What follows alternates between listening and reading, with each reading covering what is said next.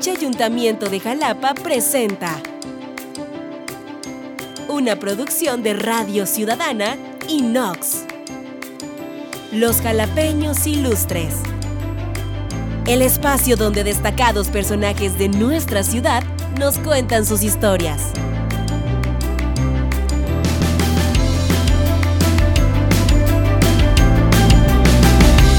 Bueno, yo soy Amado Lince y este es un nuevo episodio de Los Jalapeños Ilustres, el podcast donde platicamos con jalapeños que estén haciendo cosas increíbles, ya sea aquí en nuestra ciudad o en el mundo. Y en este caso, en, y en esta ocasión, me da mucho gusto que nos tome la llamada y poder platicar con, con alguien a quien conozco de muchos años y a quien admiro mucho, a quien admiro mucho su trabajo por, por todo lo que ha, ha hecho.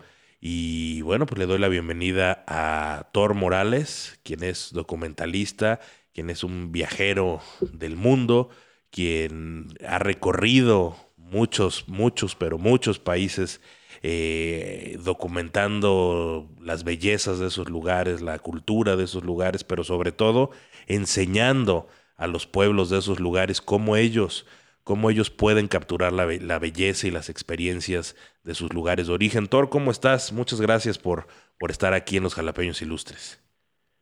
Pues estoy muy bien, este, contento de estar aquí. Muchas gracias por la invitación. Oye, Thor, pues platícanos un poquito eh, la, la chamba que tú haces, el video colaborativo, que es algo bien interesante. Eh, platícanos un poco qué, qué, es lo que, qué es lo que estás haciendo, eh, cuáles han sido tus últimos proyectos, dónde has estado, y, y, de ahí, vamos a platicar un poquito de tu trayectoria. ¿Te late? Sí, sí, claro.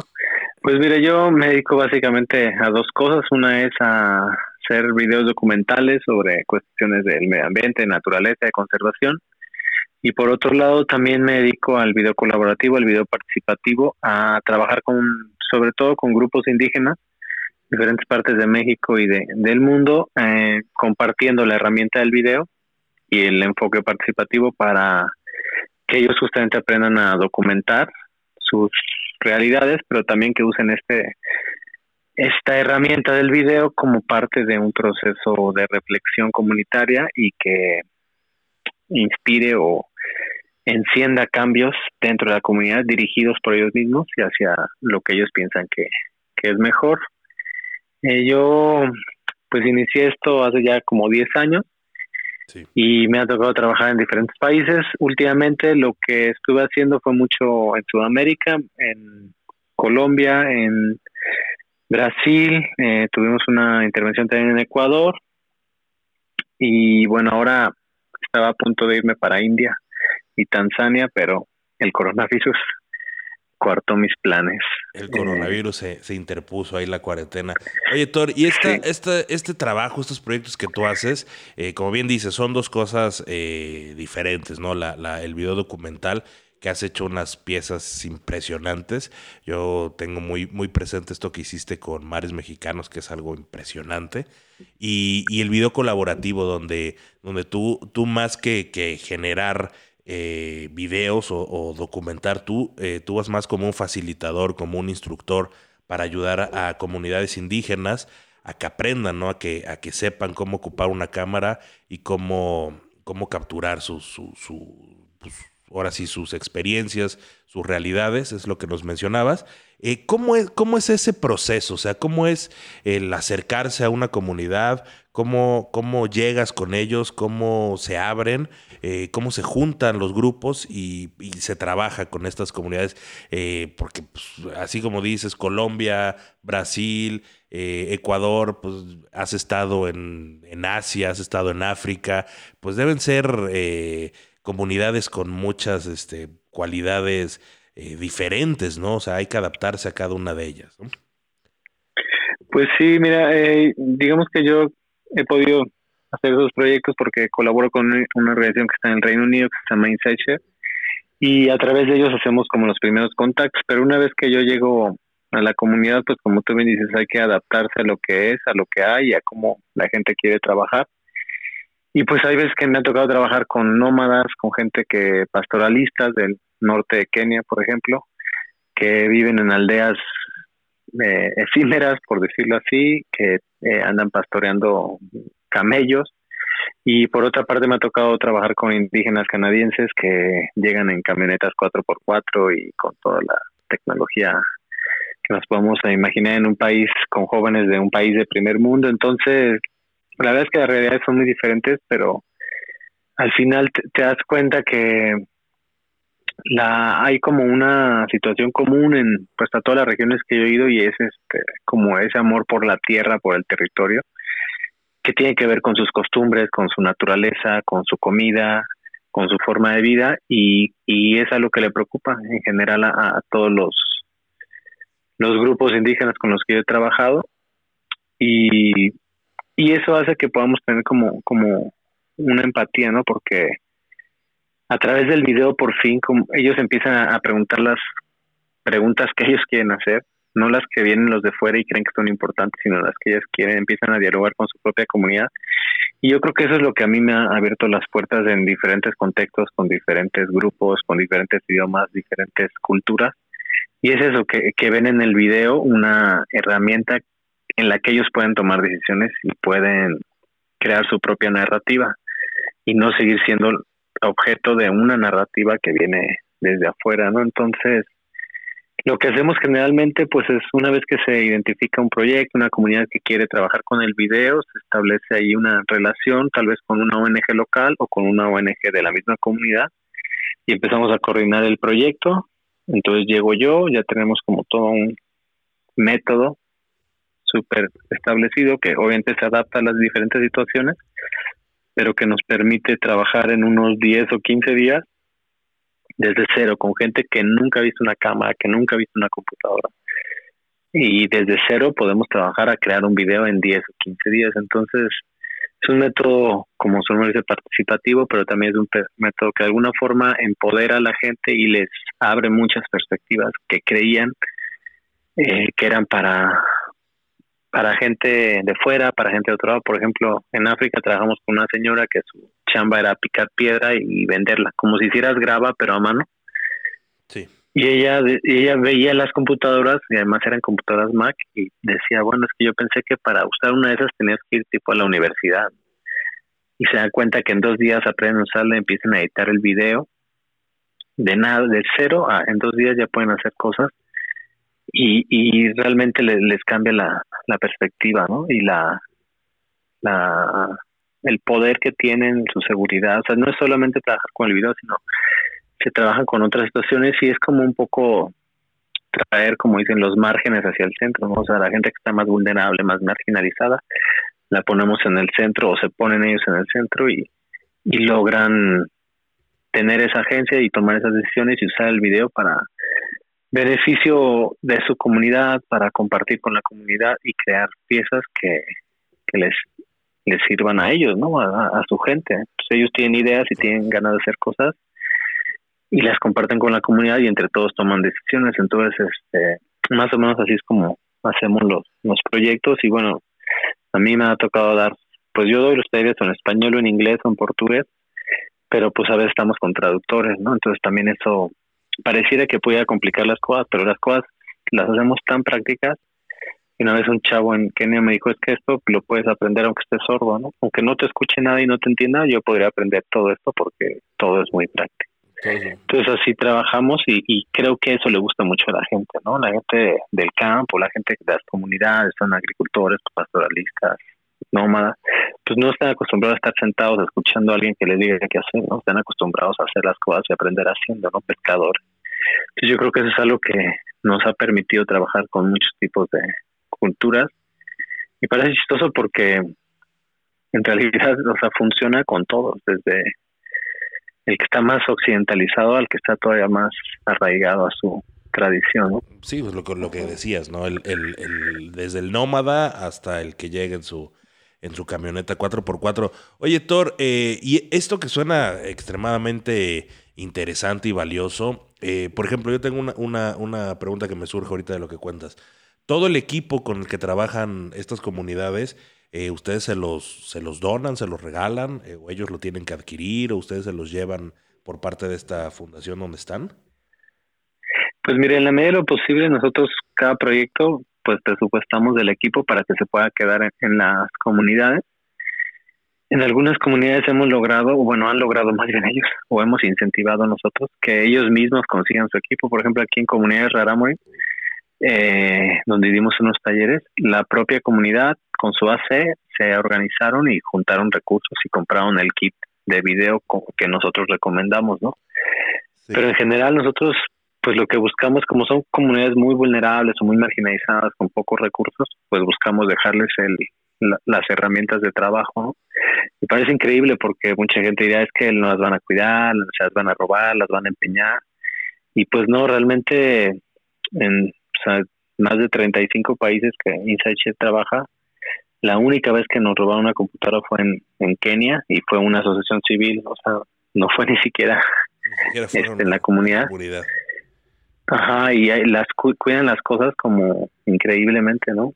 Este, y por ejemplo, el trabajo que, que hicimos en, en Kenia, porque ahí estuve como yendo varias veces durante algunos años, pues la tenían una pila, en al principio solo tenía una batería y con eso y una celda solar para cargarla, entonces caminaban cinco kilómetros para grabar, regresaban caminando otros cinco, cargaban dos horas, se regresaban. O sea, hacían unas cosas increíbles con muy pocos recursos, ¿no?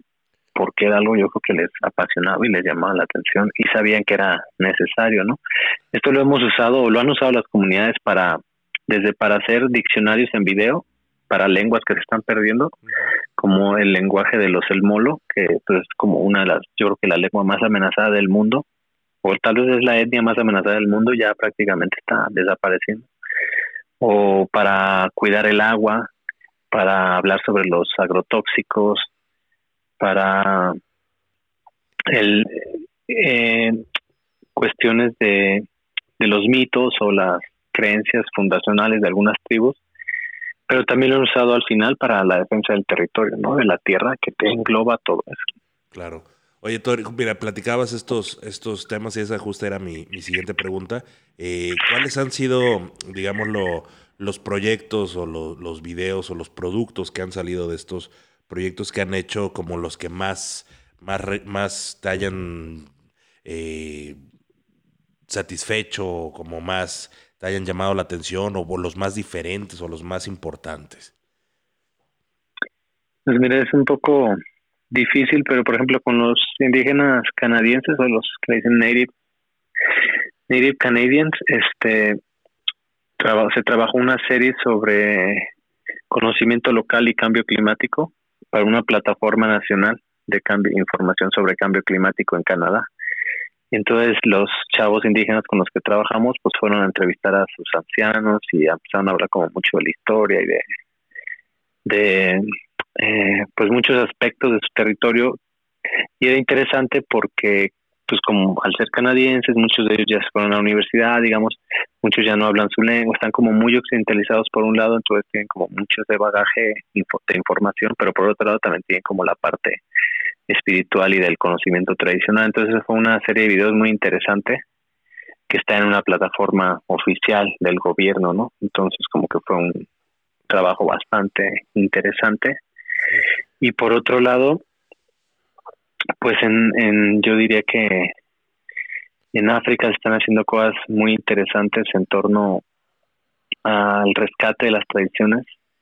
Que es curioso, allá en el norte de Kenia la aculturación de varios pueblos no se da hacia, como nosotros, ¿no? Hacia el español o hacia la parte como más occidental, sino se da hacia otros pueblos indígenas. Entonces los Samburu están como eh, de alguna forma absorbiendo otras etnias, la etnia Samburu, que es como muy conocida, no tanto como los Masai, pero es como bastante conocida.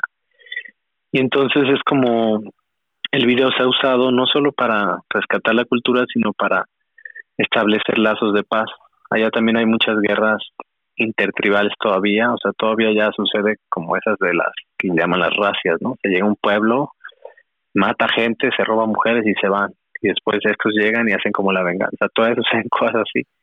Entonces el video estaba siendo usado para que al, integrantes de algunos pueblos que tenían conflictos de este tipo, pues empezaran a crear relaciones de paz, ¿no? Entonces, a veces pareciera que el video es lo más importante, pero en realidad lo que nosotros creemos que en el video colaborativo lo más importante es el proceso y lo que sucede cuando apagas la cámara. O sea, ya no estás grabando y, y todo lo que pasa con las proyecciones, con lo que se habla en la comunidad, con lo que generaste, con las discusiones, es como lo que a nosotros nos parece lo más interesante.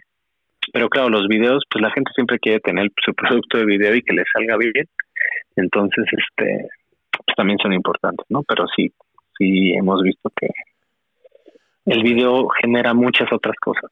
Es que es un trabajo, la verdad es que es súper valioso, eh, aparte de, interesante, de, vaya, que es, es, algo que no, ¿cómo decirlo? No, no, no creemos que eh, los que no tenemos la oportunidad eh, de salir tanto al, al, mundo como tú, a veces se nos cierra, vivimos con una burbuja, ¿no? De creer que, que todo lo que pasa es parecido a lo que vemos aquí en, en, nuestra, en, en la ciudad, en el estado, en, incluso en nuestro país, pero no, en realidad hay, hay culturas tan distintas, tan eh, disonantes con lo que uno considera eh, tradicional, que pues lo tienes, solamente lo vas a conocer yendo a, a esos territorios, ¿no? Que es, es, lo que tú has hecho durante todos estos años en tu, en tu trayectoria, en tu carrera, Thor, y, es algo por lo cual, eh, vaya, yo, yo, personalmente, sabes, nos conocemos de hace mucho tiempo, pero yo te admiro mucho y admiro mucho tu trabajo, todo lo, lo, lo que has hecho tú, también lo que has hecho eh, con Mariana, tu, tu esposa, eh, que es un trabajo muy, muy, muy valioso, que, que vale mucho la pena acercarse a él y aprender de él, ¿no? Y, y es que la otra parte, ¿no? La otra parte de, de, de lo que haces, que es el, el video documental, también es algo increíble, ¿no? El, trabajo que han hecho para, para ayudar a la conservación de territorios. Mencionaba yo hace rato, ¿no? El, proyecto este que hicieron de Mares Mexicanos. Mares eh, Mexicanos, sí. Que tendrá, no sé, unos siete años más o menos. Un eh, poquito menos, creo, pero más o menos, por ahí empezó hace como seis años. Sí, yo me acuerdo eh, que tuve la oportunidad de ver las tomas que, que, que hiciste eh, submarinas, de, todo lo que, hicieron allá eh, en, diversos este, mares, ahora sí, este, algo, algo increíble. ¿Cómo es esta otra parte de, tu, de, de, lo que tú haces? ¿no? O sea, hacer el, el, capturar, ahora ser tú el que genere el video, eh, capturar estas imágenes. yo sé que tú tienes un gran amor por la naturaleza conozco tu, trayectoria de hace muchos años y sé que siempre la naturaleza ha sido como el punto eh, focal de lo que has hecho y la conservación de la misma. Eh, ¿Cómo es eh, esta parte, ¿no? esta otra parte de tu trabajo, el, ir a documentar tú? ¿cómo, ¿Cómo haces tú, cómo es tu proceso para trabajar, para acercarte con comunidades aquí en México, que algunas están este, en riesgo, amenazadas incluso, ecosistemas, eh, con los que trabajas. ¿Cómo es ese proceso para ti, Thor? Pues mira, sí, como bien dices, yo por, bueno, nada más un, paréntesis, las tomas submarinas no, no las no las hice yo, las hizo nuestro camarógrafo submarino, que realmente sí es muy bueno. Este, pero, pues mira, yo como dices, mi, siempre he estado muy cerca de la naturaleza, yo estudié biología y yo creo que por más que intento no me puedo desprender de ese amor por la naturaleza y la, la conservación. En la Universidad Veracruzana. En la Universidad Veracruzana, aquí en, Jalapa. Es así como me hice jalapeño a través de la V. Y bueno, lo que, lo que hacemos, por ejemplo, en el proyecto de Mares Mexicanos, pues ahí la idea era como contar historias de esperanza, ¿no? Positivas sobre diferentes comunidades. Entonces, a la vez, a pesar de que digo, el interés está en la conservación de la naturaleza, siempre trabaja o intento yo trabajar con la gente porque si bien la conservación tiene un fin biológico, un fin ecológico, la única forma de lograrlo es trabajando con la gente, ¿no? Entonces lo que hacemos es eh, ubicamos estas historias o lo que hicimos durante varios años, ahorita proyecto está en stand-by, eh, fue ubicar estas historias y y empezar a, buscar las conexiones, ¿no? O sea, quién conoce a quién, este, afortunadamente yo tengo pues una buena experiencia de trabajo en el noroeste de México y un poco también en, la zona de la península, el Golfo de México, entonces este, pudimos identificar varios lugares. Eh, en un inicio yo no estaba dentro del proyecto, pero entré como digamos a la mitad, ¿no? Y, sugerí varias locaciones nuevas Y entonces hicimos como digo, como es parte de mi, propia espíritu, hicimos como la producción, que era ir con las comunidades, hablar con la gente. Y era otra vez, ¿no? Poner el poder en sus manos. A pesar de que yo era quien creaba las imágenes, yo decía que decidía qué tomar, hacía las entrevistas, decidía qué parte de las entrevistas usar, pero la gente podía hablar de su historia, desde su perspectiva, ¿no? Entonces otra vez era como poner la perspectiva desde la gente. Yo como realizador, pues eh, claro que pues, tomo muchas más decisiones, porque también me apasiona y me gusta, ¿no? Y creo que tengo pues ciertos cierto talento para hacerlo y la gente también se sentía contenta porque de alguna manera lográbamos captar esa esencia que quería transmitirnos, ¿no? Y esto lo hicimos en muchas comunidades de, de México, en todos los mares, en el Pacífico, Golfo de California, Pacífico Sur, Golfo de México, Caribe, y la verdad es que fue una experiencia muy, muy, muy grata y después de un par de años decidimos complementarla con regresarle cosas a las comunidades, entonces hicimos un ciclo, un video tour con cine debates, entonces proyectábamos las primeras 14 producciones y bueno, tal vez no todas siempre, pero en la medida de lo posible proyectábamos la mayoría y, y esto lo hacíamos en las comunidades donde fueron filmadas. Y a la gente le encantó eso porque pues mucha la generalidad es que la producción documental convencional es que van, tomas, grabas, te llevas todo y la gente rara vez llega a ver los productos, ¿no? O los ve después de mucho tiempo. Y aquí pudieron eh, verlos, discutir sobre ellos, verse ellos mismos, porque pues, los personajes eran la gente de la comunidad, ¿no? Entonces fue como algo bien bonito y lo complementamos también con talleres de fotografía. Entonces, eh, para mí, o sea, como que no puedo dejar de lado la parte de la gente y de lo participativo, entonces aunque haga la producción documental, intento incluir a la gente lo más posible. es un punto bien importante, ¿no? Que no, no solamente haces video, también haces foto y haces unas fotos espectaculares, tío. Aquí, no, no, no, no porque seamos amigos, no porque estemos platicando, por la verdad, la, tu fotografía es extraordinaria, Thor. Muchas gracias. Pues sí, también, también hago fotografía y de hecho yo empecé haciendo fotografía, pero llegó un punto en que me cambié el video también por las cuestiones del, del mercado, también porque me gusta, pero también porque vivir de la foto ahora, en estos tiempos, es tiempos digitales, es más complicado que vivir del, del video, ¿no?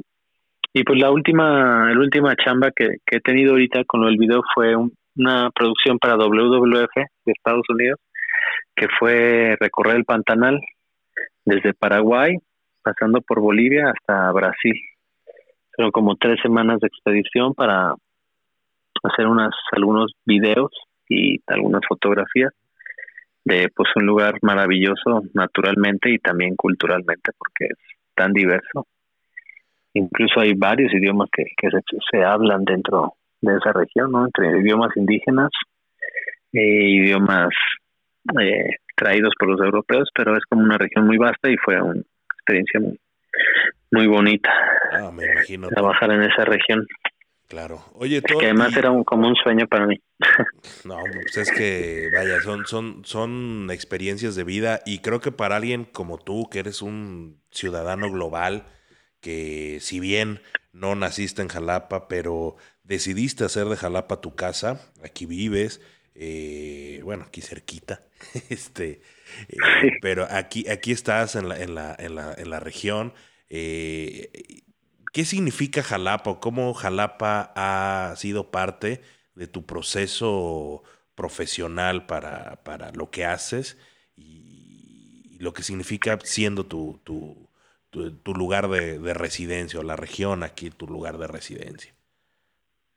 Pues mira, Jalapa es como, no sé, yo creo que ya estaba destinado para mí estar aquí, ¿no? Porque yo llegué aquí por las ganas de estudiar biología y porque Jalapa no estaba tan lejos ni tan cerca de Irapuato, Guanajuato, que es donde yo yo crecí y estudié la prepa. no estaba ni tan lejos ni tan cerca. Y la el primer día que llegué a Jalapa sabía que, que era para mí, que tenía que quedarme porque el primer, desde el primer día que llegué no tuve que pagar un hotel, conocí unos chavos, me invitaron a su casa, a los tres días ya tenía donde rentar para venir a la universidad, entonces como que todo se, se me abrió. Si bien al principio que la V me decepcionó un poco y decidí en algún momento cambiarme y estudiar en una escuela del Distrito Federal en la UAM, pero al, al poner un pie en el DF me di cuenta que no, como que mi calidad de vida iba a bajar muchísimo de Jalapa al Distrito Federal, entonces decidí regresar y ya, quedarme aquí. Y para mí Jalapa pues siempre fue como un lugar increíble porque yo venía de la zona árida del centro del país, del Bajío, pues aquí ver la vegetación, la lluvia. Recuerdo que lo primero que me impresionó a mí es que cuando llovía la gente seguía saliendo, ¿no? Todo el mundo seguía saliendo, hacían sus cosas, todo no se paraba, ¿no? Cuando ya en, en Irapuato si llovía, pues ya no había nadie en la calle, todo el mundo a su casa. Entonces, realmente me encontré aquí con un mundo que, que no conocía, ¿no? En cuanto a comida, en cuanto a costumbres, incluso el propio acento y me gustó, me gustó mucho y más me gustó pues la parte natural, ¿no? En cuanto pude, me, me mudé de las zonas más céntricas hacia las zonas más, más arboladas y es chistoso porque Jalapa, o sea, una ciudad del sur sureste de México, me abrió las puertas para trabajar en el Golfo de California. Porque una investigadora que tiene toda su vida trabajando allá, se vino en el año 2000 acá a Jalapa y empezó a trabajar en la Universidad de Veracruzana. Entonces vivir en Jalapa me abrió las puertas para trabajar en una de las regiones de, México y del mundo que yo más quiero, que es el Golfo de California. Y me permitió entonces empezar a vincularme con otras personas que tal vez incluso viviendo en el noroeste no lo hubiera podido hacer. Entonces, este, para mí es muy chistoso porque pues yo estudié aquí, eh, ya tengo más de la mitad de mi vida viviendo acá, me casé con una jalapeña, mi hija es jalapeña, y cuando la gente me pregunta, ¿qué haces en Jalapa? Pues yo le digo, es que yo vivo ahí. Y dice, ¿pero por qué? O sea, no hay trabajo. Pues no, le digo, para, para lo que yo hago el trabajo es muy poco o no es muy bien pagado o no hay tantas oportunidades, pero está muy bonito para vivir. Tengo comida buena, tengo música buena, hay eventos de clase mundial en la ciudad y vivo junto a un río, este rodeado de cafetales pues no, o sea, no necesito más para estar en Jalapa, no necesito trabajo, ¿no? Entonces, curiosamente mis incursiones laborales en Jalapa han sido prácticamente nulas, pero he decidido no irme por por lo que representa, ¿no? Porque ya es como mi es como mi tierra, ¿no? Aquí conozco a la gente, tengo pues, a, ti, a, Yukari, muchos amigos, obviamente de mi esposa que también nació y creció aquí. Entonces ya para mí este es como mi hogar, ¿no? y cuando veo cómo viven pues otros amigos que se dedican a lo mismo en el DF o en otras ciudades o incluso en otras partes del mundo, pues realmente me doy cuenta que la calidad de vida está aquí en Jalapa es bastante buena, digo con incluso con la situación actual es bastante buena y entonces para mí pues Jalapa es como sí, es como ya es mi tierra, ¿no? Oye, pues Todavía no puedo decir que soy jalapeño, este porque siempre me dicen que tengo acento del norte, pero... No, pero claro que lo eres. Claro que lo eres, Thor, y eres, y eres un jalapeño ilustre que le da brillo a nuestra ciudad y, por todo lo que haces te lo agradecemos mucho y te lo reconocemos, Thor. Muchísimas gracias por esta charla que, que, que, tuvimos aquí en los Jalapeños Ilustres y en verdad te deseamos la, que sigas cosechando tantos éxitos como hasta ahora. Esperamos que una vez que termine la, la cuarentena continúes tus viajes y pues nos sigas platicando de ellos porque es algo increíble. Thor, muchísimas gracias y, pues. y, te, reitero una vez más, eres un, un jalapeño ilustre y, gracias y mucho éxito en todo lo que hagas. Muchas gracias, hermano. Suerte con el podcast. Dale, Thor, muchísimas gracias. Pues él fue Thor Morales, videodocumentalista y, pues facilitador de, de video colaborativo, no solo en México, sino en todo el mundo y es un jalapeño ilustre para este podcast. Soy Amado Lince, estos fueron los jalapeños ilustres.